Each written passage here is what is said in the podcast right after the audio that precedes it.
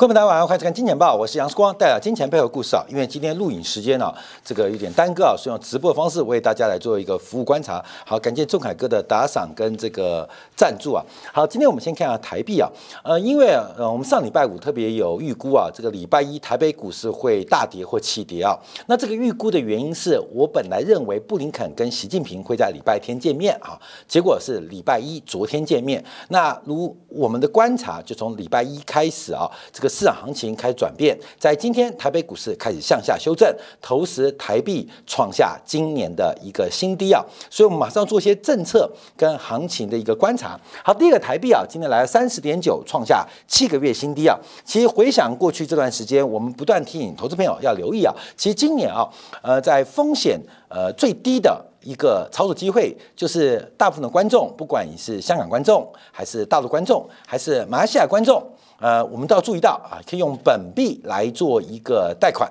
那进行美元的套利，那不仅有机会享受到一个利差的过程，大概有三个 percent，那另外还会有汇差的机会，那目前它正在做一个发酵的。变化跟发展，可是光是汇率来讲的话，可能就赚三到四 percent，你可能觉得不够，可事实上，因为汇率市场跟股票市场、股票市场跟债券市场、债券市场跟商品市场，它们本身的杠杆不同，那波动也不同，当然随着来的风险也不同，所以常常有人说啊，这个汇率是不可预测的，那预测汇率的这个多空。它的准度是偏低的，这不管是宏观经济学家，还是央行的主管官员，还是很多我们这个同业的媒体，其实都认为汇率是最难预估的。可是过去一路一段时间我们走过来，我们都可以跟大家提到这个汇率的掌握，我们应该替所有好朋友抓得非常非常精准。作为一个宏观经济的节目，作为一个宏观。社会分析的节目，其实我们应该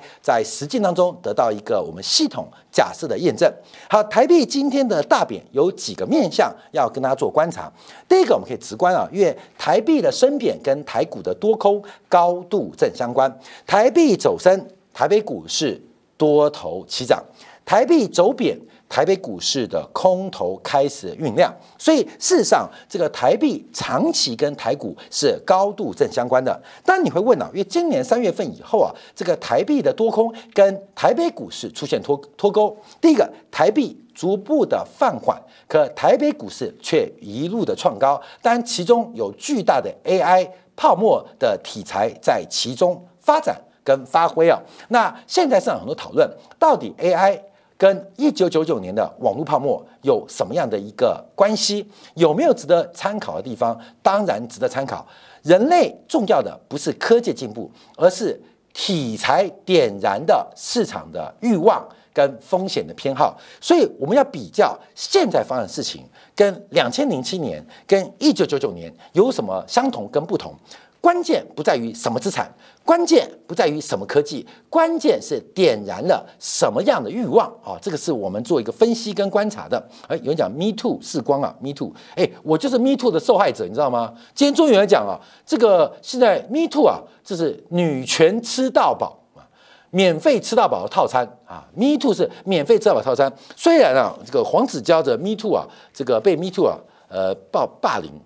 我这个人才没有，我也没叫人家脱光，也没给我拍裸照，人家也没敲门来我房间，我连不要说手摸到了，人都没见过，话都没讲到，还被告性骚扰啊！这大家知道的事情，我从来不避讳啊，不避讳，被罚一万块啊！这是全全台湾最冤的人嘛，人家还至少拍个裸照，对不对？我连手都没摸到，人都没见过。连讲过话都没有，被告，被告为什么会被告？因为啊，这个性骚扰一个很重要的条件就是主观觉得不舒服，只要你觉得不舒服，你就可以告我性骚扰。那也我们那时候申诉啊，说其实不舒服的证明是他去拿药，那他以前有没有这个呃就医药的习惯啊，就药的病例啊？那这个评议委员会他说不管啊，不管啊，所以所以有个 Me Too 很惨啊，这这女权暴力吃到饱。女权吃到饱，真的，me too，me too。所以你们留言要小心，我跟你讲哦，不然让我主观不舒服，我跟你讲，你们就惨了。因为我对的是大家讲啊，但你们留言应该是对我讲，所以你们小心哦。我跟你讲，这个女权现在这个女女性权利啊，me too 吃到饱，好，me too，me too。我跟你讲，这个讲到呃以后再说。好，我们看一下，这是台币的变化。我们分几个角度来关系台币后续发展。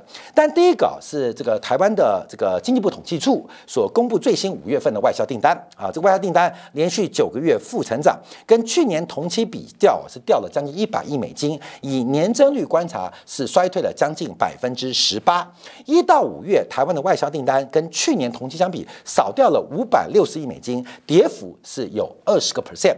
好，那外销订单跟台币什么关系？我们看这张图啊，就很明显了。这个外销这张图什么关系？很明显，就是台币跟外销订单。好看没有？这个柱状图是外销订单的年增率。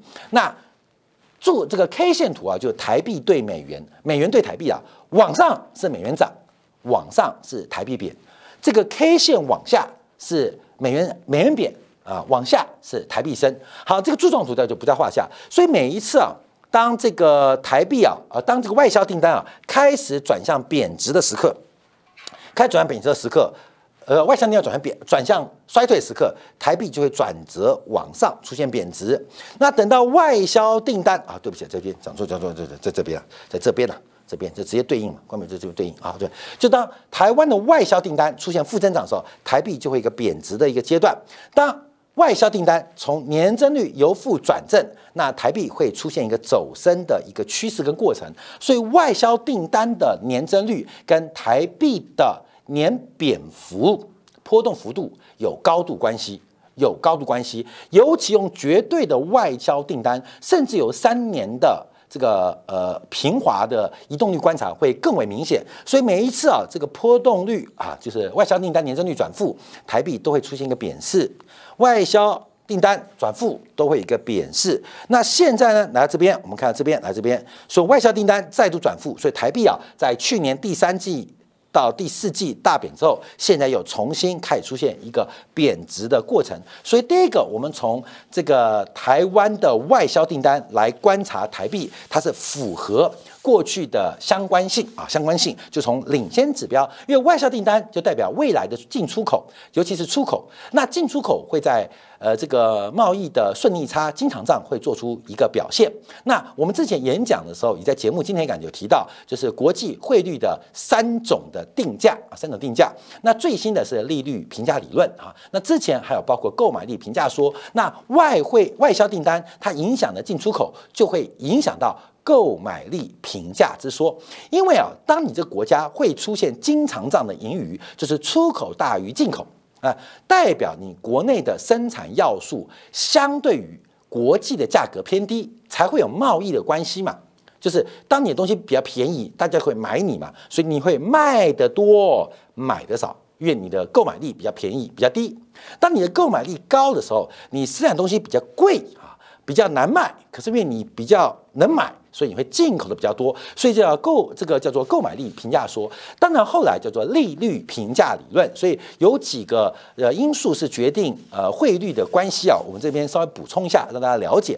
那这些理论呢，基本上都可以做验证。可是你要做短线上的转折掌握是比较困难的。它可以作为一个长期趋势的验证，但要做转折是比较难的。那转折在哪里啊？等一下跟大家做报告。好，那我们看一下。除了这个外销订单跟台币的关系，另外我们看到就是新台币的有效的汇率指数，一个是明目的，一个是实质的。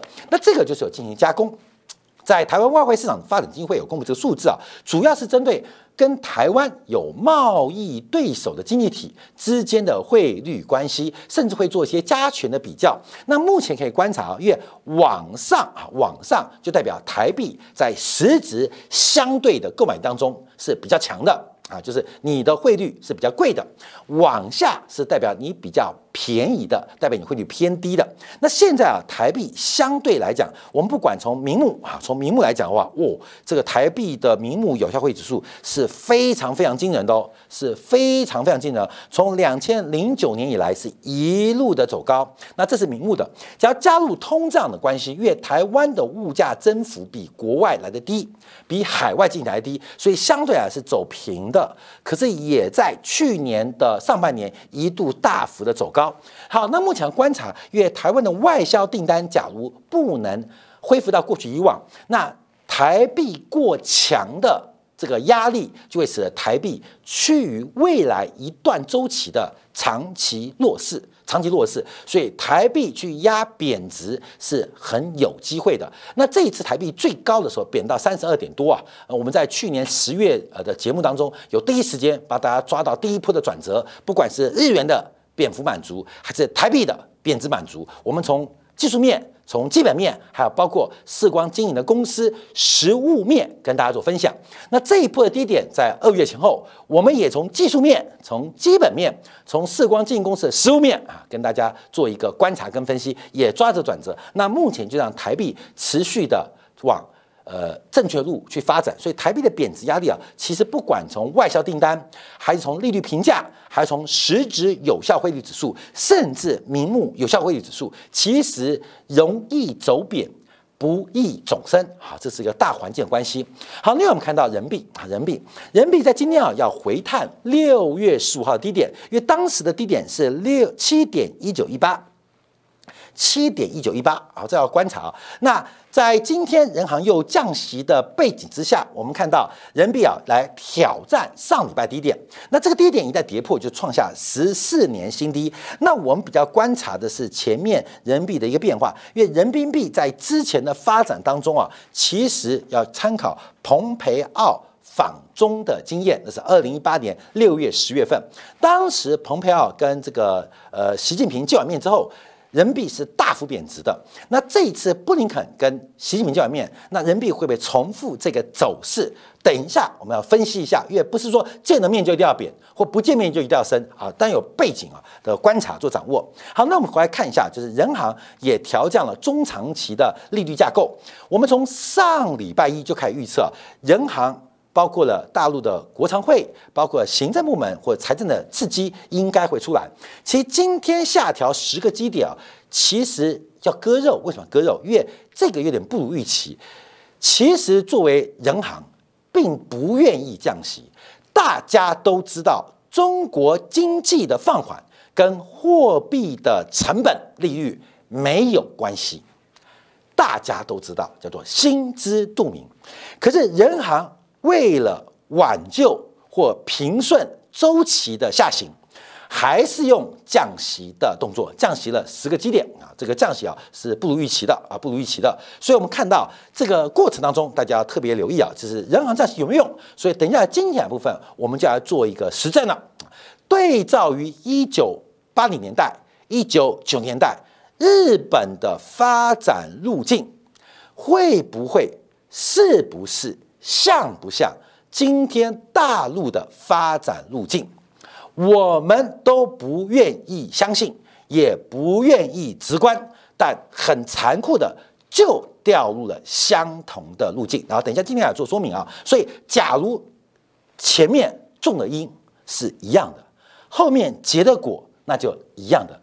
那假如这样的话，我们未来的三到五年甚至十年，整个大周期的估计就会出现一些必然的财富发生的机会啊！大家了解，所以偶然机会，我 AI AI 从一九八零年炒啊，谁知道这次忽然爆炸，这是偶然啊，这是偶然。可是很多必然的机会，就像我们过去这一两年，不管看黄金、看商品，或是看到汇率，基本上这是赚必然的一些机会，所以跟大家做分享。所以等一下经典部分会做一个分析啊。好，那我们看一下。这就是我们的逻辑啊！这个美国国务卿驻贬啊，驻贬哈，就是本来我以为礼拜天见面的啊，所以礼拜一大跌嘛，就搞成礼拜一见面啊，今天礼拜二大跌，所以台币目前的起贬，尤其是本周的周线可能会做出一个重要突破，一个小的这个不能叫做头肩底啦，可是小的一个平台就出现了，你知道吗？这边就出现了。那这个有没有对称满足的发展啊？那我们用猜的啊，猜的应该是有可能的。因为只要回推上一次啊，就是二零一八年的六月，其实它真的贬值在这边呢。就是美国加征全球钢铝的关税，还记得吗？那到了一八年的第二季，美美国川普开始对中国的出口进行了一些加征关税的讨论，所以是从这边开始做贬值的。哎，我们当时做的节目啊，就是以贬抵税啊，你给我加多少税，我就贬多少值啊。所以这一波段的贬幅啊，这是这是台币哦啊，我们讲人民币话，这个贬值幅度啊，完全抵消掉了。完全抵消掉美国加税的影响，就是你加十 percent 没关系，我打九折，光明懂意思吗？因为货币贬值就代表出口商品变便宜嘛，所以你加我十 percent 的税没关系，我出口打九折，怎么打九折？基本上就是货币贬值。所以上一次啊。这个台币被人民币拖累，也出现了一个非常大幅度的贬值。这已回到我们二零一八年、二零一九年节目的一个内容跟观察。那这一波呢？这一波为什么不准呢？因为这一波世光在选总统啊，没有时间分析市场啊。现在回来了，今年不选了，所以我们就有时间要分析。所以我们现在要观察这个重点，到底会贬多深、贬多快，就要看上礼拜六月十五号人民币低点七点一九、七点一九或七点二附近啊，这个地方应该会有手。啊，因为贬值速度不会那么快，但假如啊，在未来啊，这个剩下明天嘛，要端午节要放假，快速点破的话，那台币啊前低就要破啊，台币前低破，为什么有个大的压力啊，会拉动台币的一个贬值的发展？这大家特别观察，所以我们特别要从国际的一个呃政治关系啊，呃世界的经济体系，呃从政治看到汇率的一个变化跟发展啊，来做一个观察。好，其实啊，这也不单单是这个。习不会的问题啊，因为亚洲货币也在贬哦，像马币最近贬值速度也在加快哦，啊，也特别哦。那正在挑战啊去年的这个低点啊，去年低点，所以马币也是要做观察，因为东南亚货币啊有几个货币现在开始贬值哦，那这些领跌的指标值得我们特别来做思考跟掌握，特别思考做掌握。好，那我们看到，哎，我们再把框架拉回来哦。这个柯文哲啊，这个在节目当中提到说，以前早期啊，这个网络时代啊，有一个一个教官嘛，问他说，这个学生都用手机怎么办啊？这样怎么请柯文哲呃来提示一下？那柯文就讲，一开始大家看布洛格啊，布洛格，布洛格一刷都是几页几页的文章。动辄就是三四千字，后来大家看 F B 啊，Facebook，Facebook 是好多行的字哈。后来大家没耐心，就开始看呃 YouTube 啊，看几分钟的长影片。后来来 TikTok、抖音变成九十秒或是一分钟以内影片。所以，我们这个知识的系统其实越来越破碎化。啊，我相信我们的观众啊，水准比较高，也了解时光讲这个知识跟讯息破碎化的过程，所以我试图在每天将近三十分钟的节目当中啊，把这个系统化重新构建给各位观众。所以啊，常常有很多观众呃不明所以或没有每天收看，就指着时光怎么这样讲乱讲啊，不懂不是？我们每天三十分钟要讲很多国际新闻，但试图把这个系统化的逻辑继续顶住。啊，因为上一堂经济学课，哎，那一学期还学不完呢，你知道吗？会计学课你两学期修不完。我们试图要结合时事，要利用理论啊，保持系统性思考跟分析的框架，在短短三十分钟，请各位观众要多抱歉，常常会被切割断。不是碎片化，而是被切割、切割、切割，这样视光讲话，所以这边点一下，那边点一下，我们容日后再补充，或是我前面讲过了，你记得吗？我讲过了啊，原因就是我们想维持一个系统化框架，不要因为现在各位收看平台碎片化的结果，让你的知识或讯息变得很碎片啊，很碎片，这是我们做的一个分析跟解读。所以我回来讲，要先看到国债。因为啊，这是一个全球杠杆之间的变化，呃，东方的这些呃东亚经济体嘛，北欧经济体嘛，啊，西欧经济体嘛，北美经济体嘛，这三大体系，我们以生产力角度，生产力角度就是东亚、西欧跟北美啊，这是三大以生产力的角度作为经济体。假如以市场作为经济体，那这三大可能就再被稀释一点点啊，所以生产力看东亚。看西欧，看北美，可消费力啊，可能再分散一点点，仍然是东亚，仍然是西欧，然北美，可比重就没有像生产力那么集中，所以一边是消费力，一边是生产力，在这个全球三大的这个生产力的中心跟区域当中，他们彼此有分工，那这个分工当中就会有生产剩余的产出，也会有财富的过程。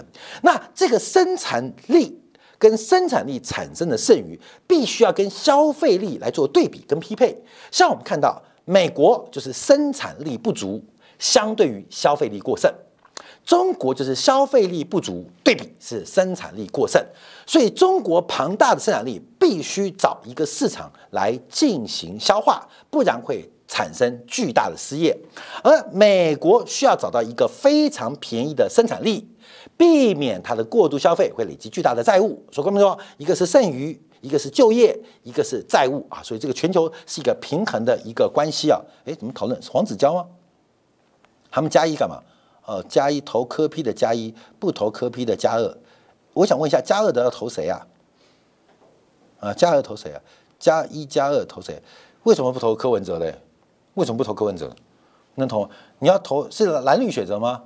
蓝绿选择，我跟你讲，全部都是绿的，只有一个人比较红，那就是柯文哲。说真的，那个大家知道侯友谊跟李登辉关系非常紧密啊，你懂吗？看没有？对，所以基本上有的时候，这次这次选举是第一次没有中国人竞选中华人民国总统，这当然就三个候选人都不承认自己是中国人，所以这是有史来第一次。